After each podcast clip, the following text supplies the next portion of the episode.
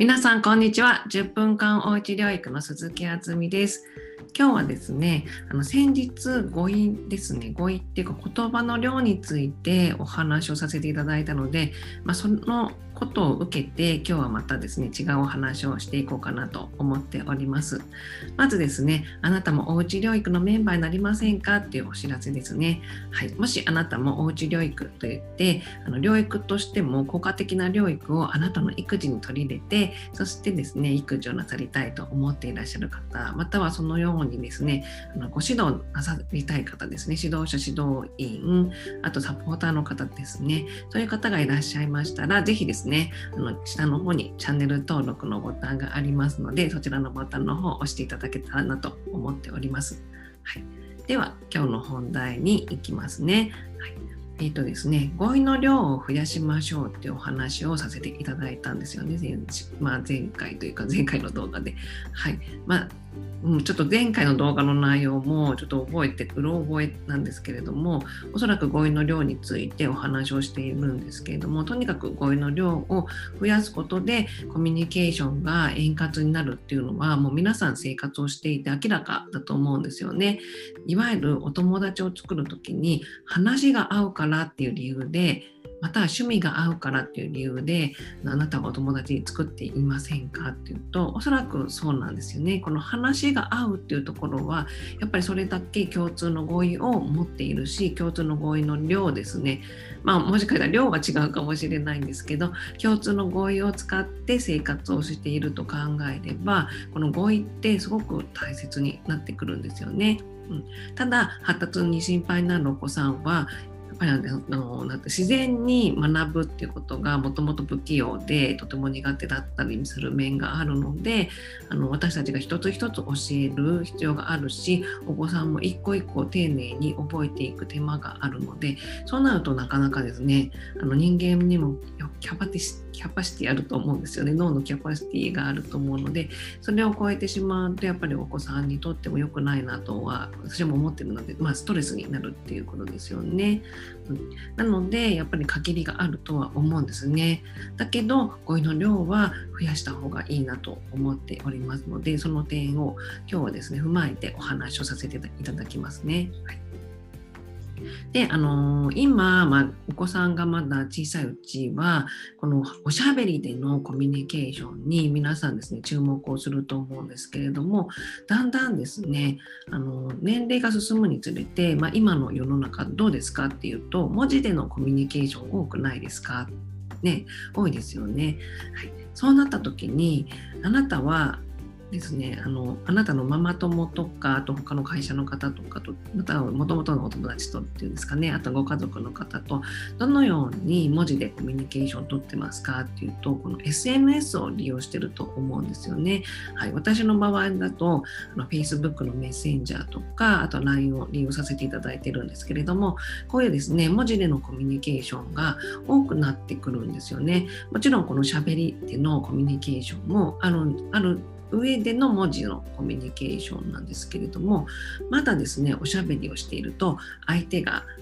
目の前にいますよねだからあの相手のことをですねなんとなく雰囲気でつかみ取ってとかそういうことが発達に心配なるお子さんでもできると思うんですよ。うん、ただ文字になると本当に文字だけですよね。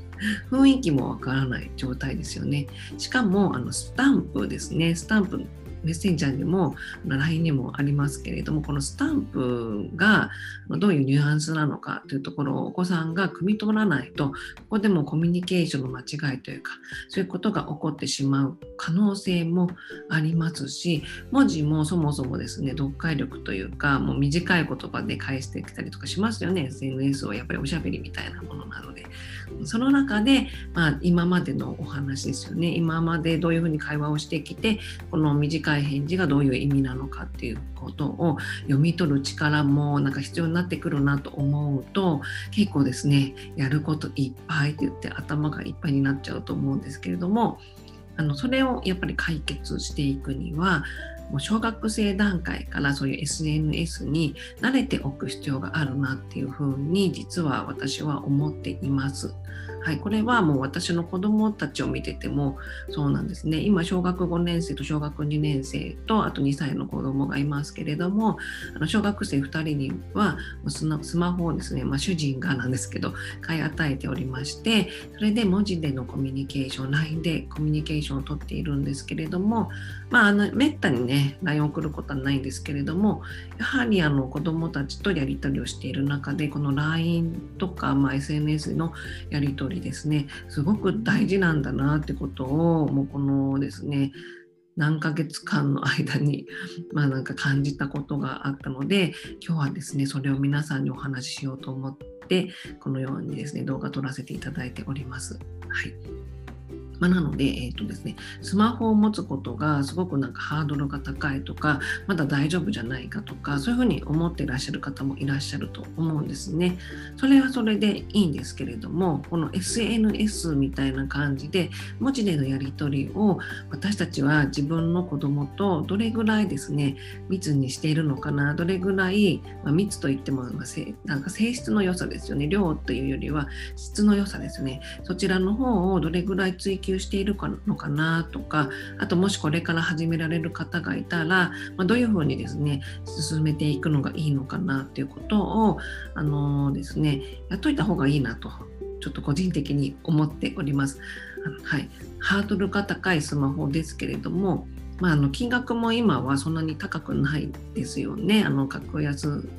格安携帯っていうんですかね。そちらの方を利用すれば月額の料金も低く抑えられるし、あとはですね、スマホ自体ももう安いものでいいし、あなたのお風呂でもいいので、あのですね、ぜひですね、お子さんにこの SNS っていうのをできるだけ早い時期に使っていくといいのかなと思っております。はい、そうですね。あの感覚としては小学2年生の娘はまあどうだというとやっぱりスタンプですよね。スタンプでお返事を返してくれる感じなので文字を打つっていうところがまず時間がかかるんですよね。はい、そして漢字読めないので私たちも慣れる必要があって漢字が読めないから、まあ、ひらがなで打ったりひらがなで打ったりしても分かち書き分かち書きしっていますかね。こう文節で区切るってことなんですけどまあ読みやすく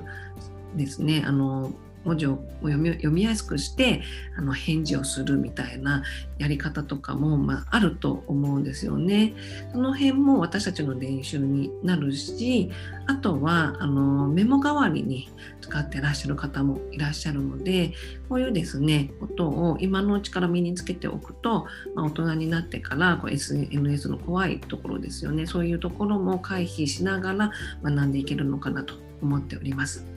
はい、今日は以上になります。こういうですね、お話を文字でも配信をしておりますので、あのノートとか、あとブログとか、あとはま音声ですね、アンカーっていうサイトを使っているんですけれども、そういうふうにですね、配信をさせていただいておりますので、気になる方はですね、あの下の方に URL がありますので、クリックなさってみてください。もちろんメルマガでもこういう情報を配信しております。はい、それとあの最初にお伝えしたんですけれどもチャンネル登録の方もどうぞよろしくお願いいたします。それでは今日もご清聴いただきましてありがとうございました。失礼します。